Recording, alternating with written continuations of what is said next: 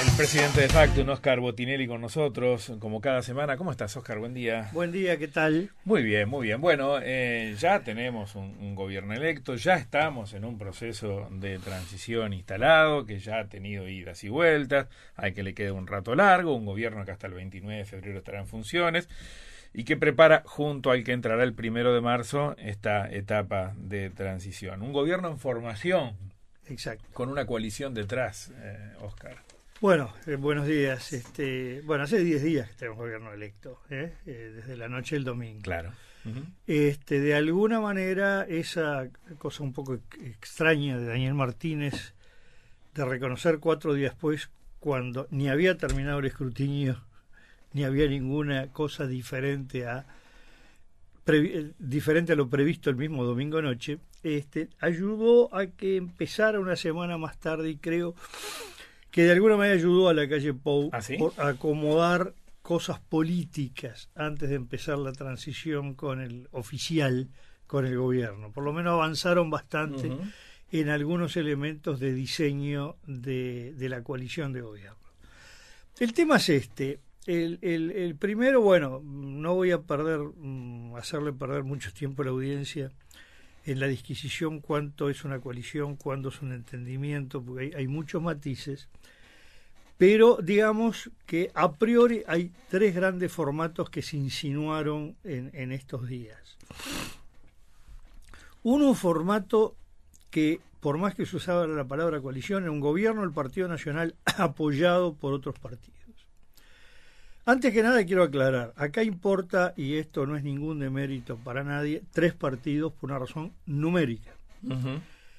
eh, en el Parlamento la coalición tiene 56 diputados, pero el partido, si no apoya la coalición del Partido Independiente, el Partido de la Gente tiene 54 y tiene uh -huh. 18 votos en el Senado, 17 senadores más la vicepresidenta de la República.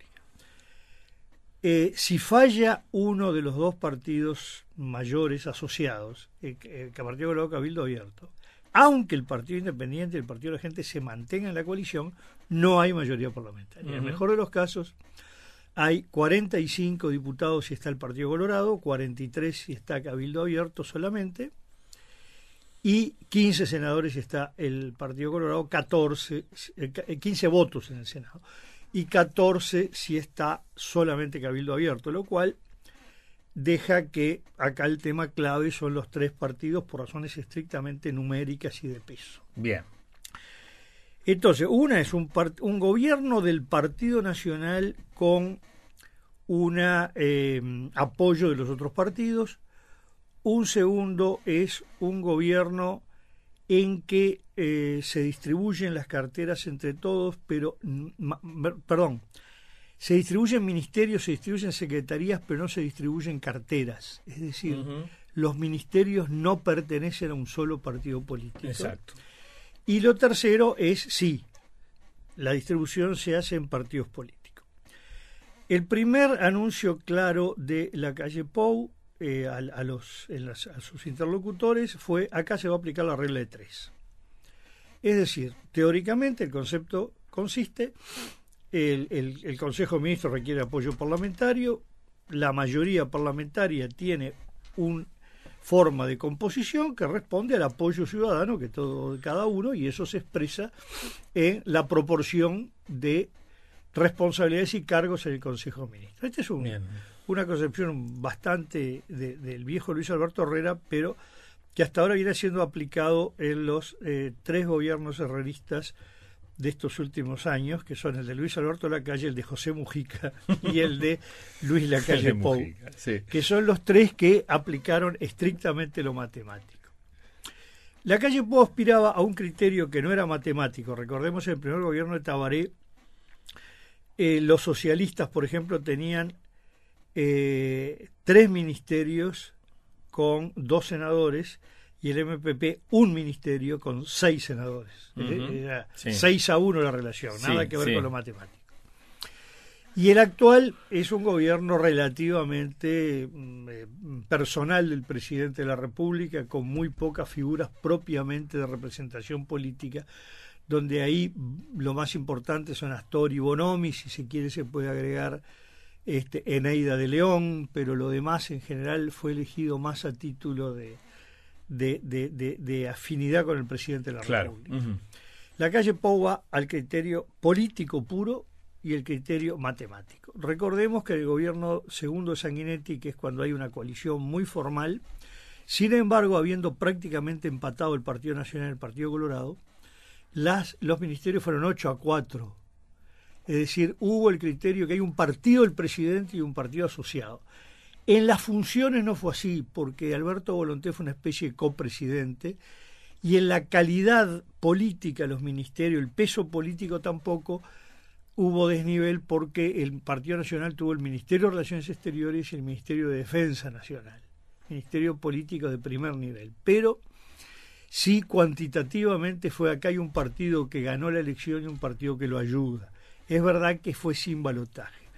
El gobierno Valle fue un poco más equilibrado en la medida que además había habido una relación de 3 a 2 en votos entre el Partido Nacional, eh, perdón, el Partido Colorado y el Partido Nacional y se expresó en 8 a 5 en el gabinete, quizás un poquito desequilibrado, sobre todo si se agrega que además del presidente de la República está el secretario de la Presidencia y está el director de la Oficina de Planeamiento y Presupuesto que tienen rangos de ministros ambos.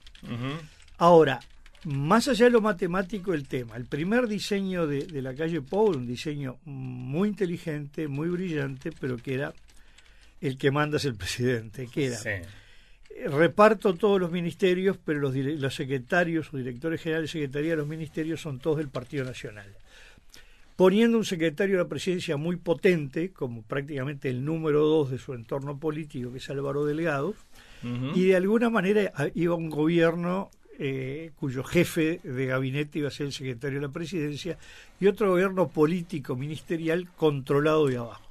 Este es un diseño que tiene varios autores en el último siglo de construcción de alianza de países donde un país dominante eh, ejerce el dominio desde el segundo nivel y dando los primeros cargos. También se ha hecho, se ha dado por partidos políticos que hacen alianzas con un, todo un conjunto de grupos menores, pero cuando uno mira el diseño, resulta que los cargos de mayor resonancia los tienen los socios, pero los cargos de mayor poder y control los tiene ese partido dominante.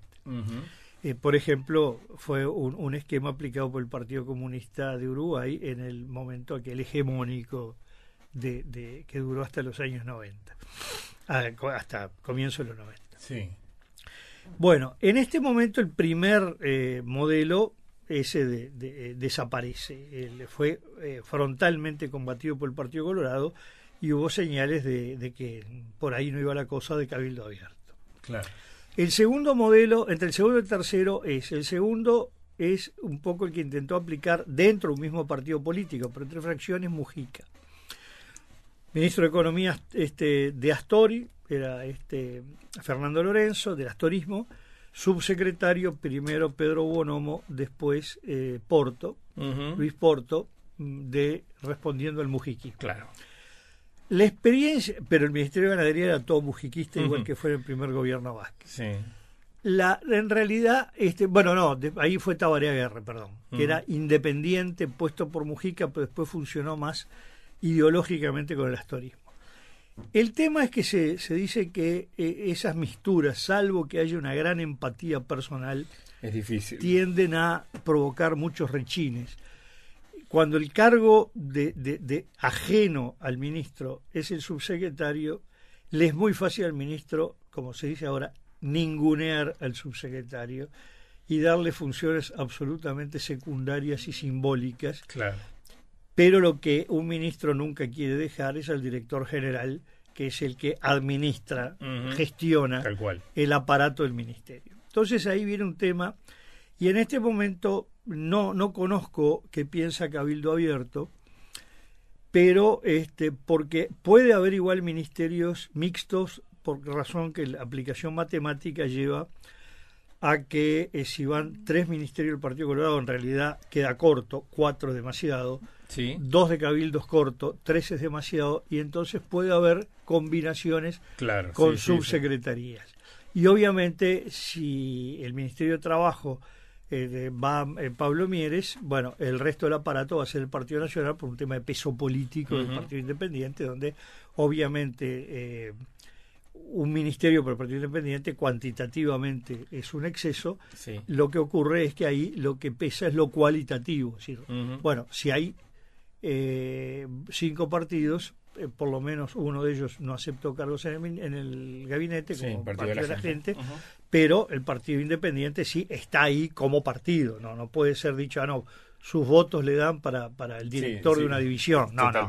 Eh, ahí es un tema cualitativo. Ahora, el Partido Colorado da la impresión de que no tiene mucha vocación, eh, por lo menos, perdón, Sanguinetti en particular, no tiene mucha vocación de que de, tiene una visión negativa de que funcionen los ministerios divididos. Él considera que además le quita responsabilidad. Que mejor que el partido o el sector tenga toda la línea. Que toda, o por lo menos el partido, ¿no? Después cada partido se arregla como le parezca, pero tiene toda la línea, que además no es solo un tema político, tiene algo de personal. El ministro tiene que elegir un subsecretario con el que pueda congeniar y un director general de secretaría en el que pueda confiar, porque además prácticamente el ministro, el 80% de lo que pasa entre el ministerio no lo va a llevar, porque él está en las grandes decisiones y ahí el director general de secretaría es fundamental. Y entonces ahí está que, que, está a definirse en estos días cuál de estos dos criterios. Lo que es claro es el esquema de Secretaría de la Presidencia, que a mí me parece que un error, de la calle Pou, probablemente ni a él ni a Álvaro Delgado se les ocurrió. En el gobierno Mujica había surgido la idea, primero una idea, el nombre era estrafalario, Ministerio de la Presidencia, decían como Chile, bueno, pues Chile es un país presidencial. Sí, sí, es otra cosa. Este, eh, más allá que España, siendo parlamentaria, tiene un, Ministerio de la Presidencia, pero España tiene muchas originalidades en el diseño institucional. Pero después sí se habló claramente de Ministerio de Gobierno y se había decidido incluso y este el nombre este iba a ser Bonomi. Este y luego se empezó a postar que iba primero ministro del Interior mientras se creaba el Ministerio de Gobierno luego esos juegos políticos internos llevó a que no se creara. La idea es esta la Secretaría de la Presidencia históricamente fue esto empieza a cambiar con el Frente Amplio pero más que nada con el Frente Amplio un órgano que se ocupaba más que nada de lo que tenía que firmar el presidente, de, controlar eh, lo que iban a ser los decretos, las resoluciones y el funcionamiento del Consejo de Ministros. Es decir, una función que si bien es de confianza política era muy esencialmente técnica. Resulta que la presidencia en estos tres gobiernos engordó de una manera tremenda. Ya hacía un tiempo que se le había anexado, en, antes que del Frente Amplio, la Junta Nacional de Drogas. y que ponen al prosecretario como, como referencia. Como referente, no necesariamente tiene que ser prosecretario, pero sí eh, había sido la costumbre. Después se le agregó el Sistema Nacional de Emergencia. Y después se crearon organismos que no coinciden con la lógica constitucional, que son esa, esa especie de ministerios dentro de la presidencia que son las secretarías, como la de deportes, la de derechos humanos, la de cambio, cambio climático, así se llama, que no responden al Parlamento como ministros sin respaldo parlamentario y sin control parlamentario. Y además el, el, la, gordura que tiene la Oficina de Planeamiento y Presupuesto, que empezó en el periodo militarista con la este, Secretaría de Planeamiento, Coordinación y Difusión, SEIPLACODI, que empezó con el plan Norión en el norte de Río Negro y siguió donde hoy la, Oficina de Planeamiento y Presupuesto tiene un, montón de gestiones que no tienen que ver con planificar, sino con gestionar. Mm. Bueno, lo lógico que todo eso, no PP, que es un órgano de carácter constitucional, y que el Frente Amplio lo subordinó a la Secretaría de la Presidencia, lo cual va claramente contra el diseño constitucional, porque el director de la OPP en el diseño constitucional tiene más jerarquía que el secretario de la Presidencia. Pero lo, demás debería ir a un ministerio de gobierno. Y era mucho más lógico que Álvaro Delgado fuera un ministro de gobierno, porque eh, no tiene que renunciar al Senado y por lo tanto no tiene que renunciar a la sucesión presidencial a la cual va a renunciar. No se olvide que él es que viene inmediatamente de Beatriz Argimón. claro. Y ahora renunciaría. Pero además, el ministro de Gobierno a diferencia de que puede ir al Parlamento, puede ir a la Cámara de Senadores, a la Cámara de Diputados, las comisiones, puede exponer la posición del gobierno, puede ser interpelado, puede ser llamado a responsabilidad. Está mucho más dentro del diseño eh, institucional que incrustado en la Secretaría de la Presidencia y eh, poner un secretario de la presidencia políticamente todopoderoso. Sí, hoy, ahora hablaban también de una, de, una figura de vocero, de generar también en, este esquema. bueno, no, pero un vocero es otra cosa. es otra cosa, sí. Un vocero habla a nombre de alguien, en este caso podría ser el presidente. El presidente y no tiene per se responsabilidad política. Sí, sí, sí, la función, tiene secretario y más un ministro. La función que le asignan a Álvaro Delgado no es la de un secretario de la presidencia, sino la de un ministro coordinador general de gobierno. En realidad es eso. ¿eh? Y eso debería ser verdaderamente un ministerio. Me, me extraña que no se haya planteado, diría, va la idea, tienen tiempo para recogerla. Para, para armarlo así. Eh, Oscar, eh, antes de, cerrar el espacio, en este proceso que ya lleva días, como tú decías, de, de, surcido y de armado también, eh, y de encuentros que comenzaron esta mañana entre eh, gobierno en funciones saliente el 29 de febrero y el entrante el primero de marzo, ya se han dado algunos chiporroteos, ¿no? Tarifas públicas el primero, ahora parece que puede instalarse el tema también de las venias que están pendientes, eh, entre otros, e incluso algún posicionamiento en temas de inserción internacional. Sí, a mí lo que me parece relevante son dos temas que, no importa si hubo chisporroteo o no. Eh, el presidente electo, o mejor dicho, el, el presidente electo, el su sector, el Partido Nacional, eh, con mucha claridad manejó en todos estos años un concepto de que Uruguay tiene que ir primero a un ahorro fiscal y segundo a una baja de tarifas y que las tarifas no sirvan para financiar el presupuesto. Este es un tema de, que hay posiciones ideológicas diferentes. No es un, tema de que, ah, porque quiere cobrar impuestos indirectamente. No. El Estado es el propietario de las empresas, las empresas generan una ganancia, esa ganancia es para que la use el Estado en las políticas que quiera. Esa es una tesis. La otra tesis es la que, en definitiva, se acerca mucho a las tesis privatistas, que si son empresas, y, la empresa no tiene nada que ver con financiar un gobierno. ¿no? Bueno, son dos. la tesis del Partido Nacional ha estado por este último lado, y sobre todo es un costo muy alto en el costo país, es decir, lo que cuesta producir en Uruguay, y eh, hay un compromiso de bajar las tarifas en el gobierno. Sí. Y, el, y los directores del Partido Nacional o de la oposición se opusieron sistemáticamente a los aumentos de tarifas en ANCAP, en UTE, en Antel. Suena un poco incongruente y a nosotros nos sorprendieron llamada del exterior diciendo, pero ¿qué va a hacer el gobierno uruguayo, el futuro gobierno uruguayo? En definitiva, está enojándose porque se aplica lo que ellos quieren. Ahí me parece que eh, la calle Pou no midió, y Azucena Rebeleche, la señal de duda en credibilidad de anuncios del futuro gobierno cuando el programa es bajar tarifas y el, la, la primer reacción que hay, la primera definición política como presidente electo es, es horrible lo que me hacen porque aumentan las tarifas. En lugar de decir, bueno, al fin se pusieron en mi línea. Porque no aumentan, claro. Porque no aumentan las tarifas. Mm. Se pusieron en mi línea, en lugar de decir, se pusieron en mi línea, me enojo jugando que puede haber una picardía Vázquez, pero acá lo que importa no son los juegos chicos, es lo grande. Y lo grande es que el gobierno apuntó a bajar tarifas, cuando este gobierno le dice, bueno, le entregamos el aumentar las tarifas, se enoja. Y lo segundo, un gobierno que hace hincapié fundamental en la apertura del Uruguay a, a los mercados. Considera que este gobierno, el tema muy polémico, el gobierno dice que no es así, no fue suficientemente abierto Uruguay en general sostuvo siempre como política de Estado el pretender bajar lo que se llama el arancel externo común eh, eh, del Mercosur. ¿Qué quiere decir? Que lo que viene de, Europa o de, Estados Unidos o de China paga un 30% de arancel y lo que viene de Brasil no. De donde eh, Uruguay compra cosas más caras en Brasil porque no tienen impuestos y en muchas cosas queda Brasil dependiente. o el precio del acuerdo o argentino dependiente. Uruguay siempre pregonó bajar el arancel externo común.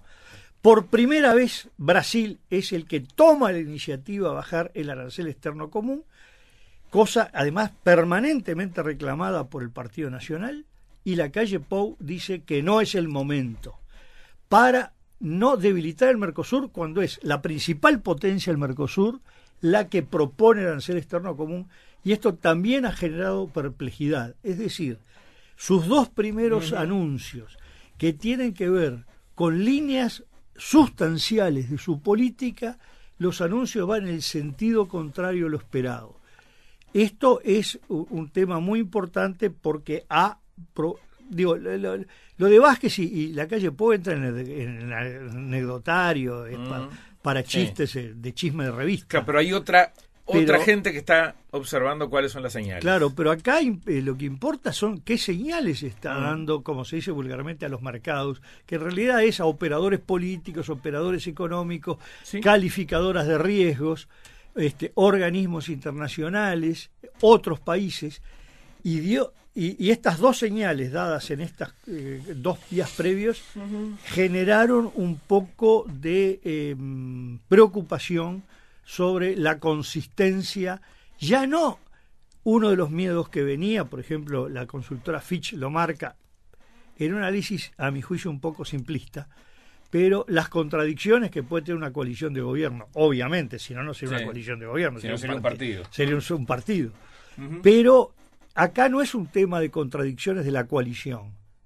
No es que el, el, yo sé, el Partido Colorado se, se, niega a bajar tarifas. No, no es el propio presidente electo el que contradice su propio discurso en las tarifas y en la apertura a los mercados.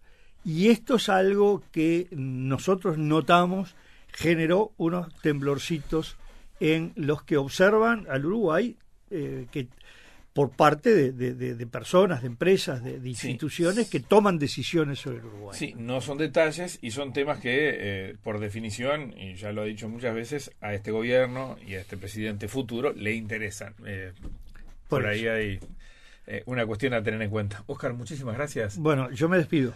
Cerramos este ciclo. No, el ciclo, no, el, ciclo Factor lo cierra Eduardo, Botinelli, el, miércoles próximo. Tus participaciones. Hoy cierra Oscar Botinelli sus participaciones 2019 en este ciclo de eh, Radio Uruguay que lleva dos años. Empezamos prácticamente con el arranque de 2018, así que tuvimos dos años extremadamente movidos, muy interesantes, un año histórico que, que se va a recordar, así como está grabado 1958, está grabado 2004, va a quedar grabado, por lo menos es un, gran capítulo del libro de historia, el 2019. Y ha sido muy provechoso contar con contigo acá eh, cada semana. Muchísimas gracias. Y gracias a ustedes y a toda la audiencia.